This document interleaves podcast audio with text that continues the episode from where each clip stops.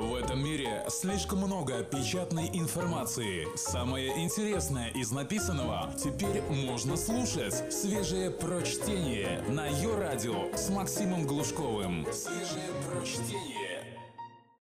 Как беднеть в Америке? Руководство к действию. Как беднеет в Америке, я отлично представляю, поскольку сам какое-то время движусь по этому пути, накатанному миллионами – я могу прекрасно проследить, как начинается, протекает и чем примерно заканчивается этот процесс. С чего обычно начинается американская бедность, о которой столько написано талантливыми людьми. Как правило, с потерей работы. Текст Коли Сулима специально для электронного журнала «Метрополь». Почему все нищие такие унылые? Причины потери работы могут быть разными. Кто-то увольняется, чтобы открыть свой собственный бизнес, кто-то заболевает, кто-то спивается или принимается торчать. Кого-то настигает развод или депрессия. Психологические причины тоже может варьироваться. Начинающий бизнесмен, скорее всего, так или иначе выгрузится и найдет себя. Саморазрушитель рано или поздно умрет. А гражданин выбравший бедность и бродяжничество сознательно или бессознательно, что не менее эффективно, наконец освободится от ответственности и станет бродить нищим и свободным, пока судьба его куда-нибудь не заведет. Я встречал в Штатах все три категории. Джина, миниатюрная дама лет 50, продала все и открыла на Сокел-авеню магазин экологически безопасных стройматериалов – красок, половых покрытий, плитки. Жить она стала там же, в подсобке на антресолях.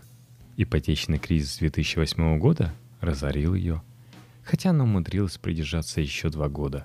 Бен, которого я описывал как одного из своих соседей, в соответствующем выпуске про соседей американцев, ушел жить в леса, и по всему было видно, что осталось ему с полгода, не больше. Ну а категория сознательных оба – настолько бросалась в глаза Санта-Крус, где я прожил 6 лет, что не заметить ее мог лишь мертвый. Эти ребята даже насморком не страдали. Они вообще на удивление гармоничные люди, особенно в калифорнийском климате.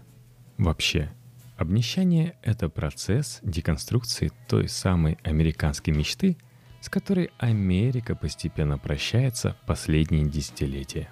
Один за одним отмирают все ее отличительные признаки. Первый всегда исчезает медицинская страховка. Американский работодатель, мироед и скупердей вообще оплачивают медстрахование, проливая крокодиловые слезы жадности. Не будь законодательства, он бы право работника на медобслуживание вертел на чем ни попадя. Так что уволенному страховку отнимают мгновенно. Болеть в Америке – вообще проклятие. А без страховки опасно для жизни. Потом автомобиль. Если автомобиль был взят рассрочку, а таковых здесь большинство, то на платежи за авто и страховку на него человек посмотрит новыми глазами.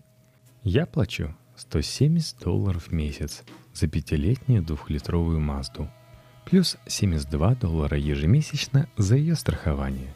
Итого 250. Поскольку размер страхового платежа напрямую зависит от литража, возраста и класса автомобиля, то, наблюдая вокруг раздутые новенькие SUV, я могу только представить себе, во что ежемесячно обходятся такие пылесосы. Те, кто уже расплатился за свой автомобиль, могут вздохнуть посвободнее. В Америке, например, существует удивительная категория автобездомных. Они годами живут в своих Subaru и попрошайничать не на похмел, а на бензин, что меня всегда изумляло. Не укладывалось в мою концепцию мироустройства, скажем так. Я вам больше скажу. Здесь есть даже бездомные на яхтах. Они встают на якорь недалеко от гаваней. Это легально, если не гадить прямо в воду. И живут на своих лодках, отлучаясь город за водой, пищей и подаянием. Только свежее прочтение на Йо-Радио. Мобильная связь в ее самом обиходном понимании обходится долларов 80-100 ежемесячно. Это будет свежий смартфон на двухгодичном контракте. неограниченные минуты, СМС и гигабайта 3 мобильного интернета. Мобильный оператор США чувствует себя весьма комфортно, поскольку публика вообще не любит напрягать мозги, а чтобы понять, нужны ли этих технологические чудеса, за которые платится трудовая копеечка, для этого же нужно сесть и подумать. Куда проще заплатить, сколько скажут за телефон, который ты используешь процентов на 10. Зато потеря работы оказывается очень хорошим стимулятором мозговой деятельности. Мигом смекнешь, так ли необходимы тебе 4G и диагонали в 5,5 дюймов. По себе знаю, опять же, так как плачу 35 долларов за телефон, на котором интернет отсутствует в принципе, и давно не ощущаю никаких неудобств. Ипотека – Кризис 2008 года был одним громоподобным звонком будильника для Соединенных Штатов, которые слишком глубоко погрузились в сладкую кому благоденствия. Ипотечные кредиты раздавались направо и налево, без должного анализа платежеспособности и перспектив погашения. Дармовых заемных средств на рынке было более чем достаточно, но и увлеклись. Цены на недвижимость росли вместе с объемами кредитования. Ипотечные платежи стали ненормально большими. Однако никто не хотел просыпаться. Ведь человеку ужасно хочется иметь собственную жилплощадь, верно? Потом декорации рухнули так, что мало никому не показалось. И тысячи американских семей познакомились с емким словом «foreclosure» – процессом, при котором банк возвращает себе залоговое имущество после длительной неуплаты. Газеты наполнялись слезоточивыми историями семей, выброшенных на улицу. Что делать американцу, потерявшему жилье? Идти искать съемное? Ничего унизительного в этом нет. И по этой лестнице можно двигаться вниз очень долго, если вовремя не остановишься. Продать лишнее имущество, переехать в район попроще, найти квартиру поменьше и подешевле переехать в другой город. Тем, кто упорно продолжает спуск в подземное царство Аида, предлагаются дальнейшие опции. Так называемое социальное жилье для малоимущих. На него, правда, существует длинная очередь. Желающих пожить за государственный счет более чем достаточно. Называются такие веселые кварталы projects. Джекс, как говорят в хип-хопе, тоже персонаж черной культуры – те, кто смотрел сериалы вроде «The Wire», знают, как выглядит тамошняя житуха. Всем остальным очень рекомендую глянуть. Но только чур на экране. В реальности там грязные постреливают. Многие, к несчастью, успевают насобирать громадных долгов за период вынужденного простоя, поскольку менять привычный образ жизни психологически очень неуютно. Работа должна появиться вот-вот, и так продолжается месяцами – в данном случае хороший кредитный рейтинг играет против человека. Он может одалживать у банка куда больше и дольше сидеть у моря в ожидании погоды.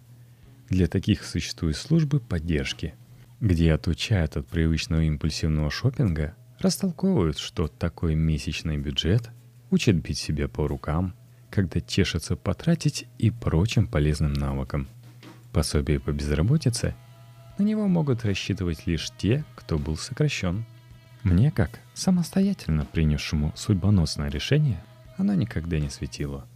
А люди получают вполне ощутимые деньги, на которые реально прожить, если не расслабляться. Шопинг, разумеется, тоже видоизменится. Органические продукты и лосьон после бритья, который бережет клетки вашего мозга, придется оставить и вернуться к старому доброму глутену – Магазины бывают трех ценовых категорий. Те самые пафосные святилища здоровья, благоухающие натуральной косметикой. Иконы их являются Whole Foods. Потом средняя категория, которая косит под первую при помощи интерьеров. У них тоже все благородно подсвечено и оклеено шпоном. Вот только продукт попроще, вроде Safeways или Trader Joe's. И простейшие – коим не с числа. Поприличные Target и разные Kmart, а в конце цепочки бесчисленные Foodsco, где просто стоят сварные стеллажи из стального уголка и полкило курятины стоит полтора доллара. Для бродяг и бездомных, прошедших всю эту длинную дорогу удешевления жизни и не кинувших никаких якорей на пути вниз, существует множество вариантов пожить подольше. В наших краях как? Поехал на заработки в Москву из Барнаула. Не в тот сезон. Напоили, обокрали и готово. Ты на улице, домой не уехать. Документов нет, никому не нужен и вообще лучше умри поскорей. Если там все держится на хрупких плечах подвижников вроде доктора Лизы, в Америке нет недостатка в добровольцах. Помогают многие. Церковь, бизнес, да и государство. Проводят месячники по сбору средств, ставят в магазинах бочки для продуктовых пожертвований, строят странно-приимные заведения, где можно остановиться на несколько дней помыться, покормиться и разогнать паразитов. Выглядят эти заведения очень оживленно, поскольку резиденты там обычно шкодные. То наркотиками норовят приторговывать, то собственными задницами. Но не гнать же всех на улицу из-за нескольких заблудших, верно? Мягкий калифорнийский климат даже околеть не даст. Так что естественная убыль среди бомжей происходит только в случаях тяжелых запущенных заболеваний – принципе, американец может найти выход с любой точки лестницы в социальный подвал. Было бы желание. Социальные предрассудки здесь порисают. И никто не станет коситься на человека, у которого штаны на жопе прохудились, а вместо Хонды велосипед. Бедность можно даже превратить из порока в житейскую позицию. Здесь для этого есть все условия. Если малоимущий находится в правом поле и не принимается строить из себя Уолтера Уайта или Тони Сопрано. Да и в целом, беднеть в Америке можно с комфортом. Начинаешь понимать, как много лишнего у тебя было до этого и насколько привольнее живется без.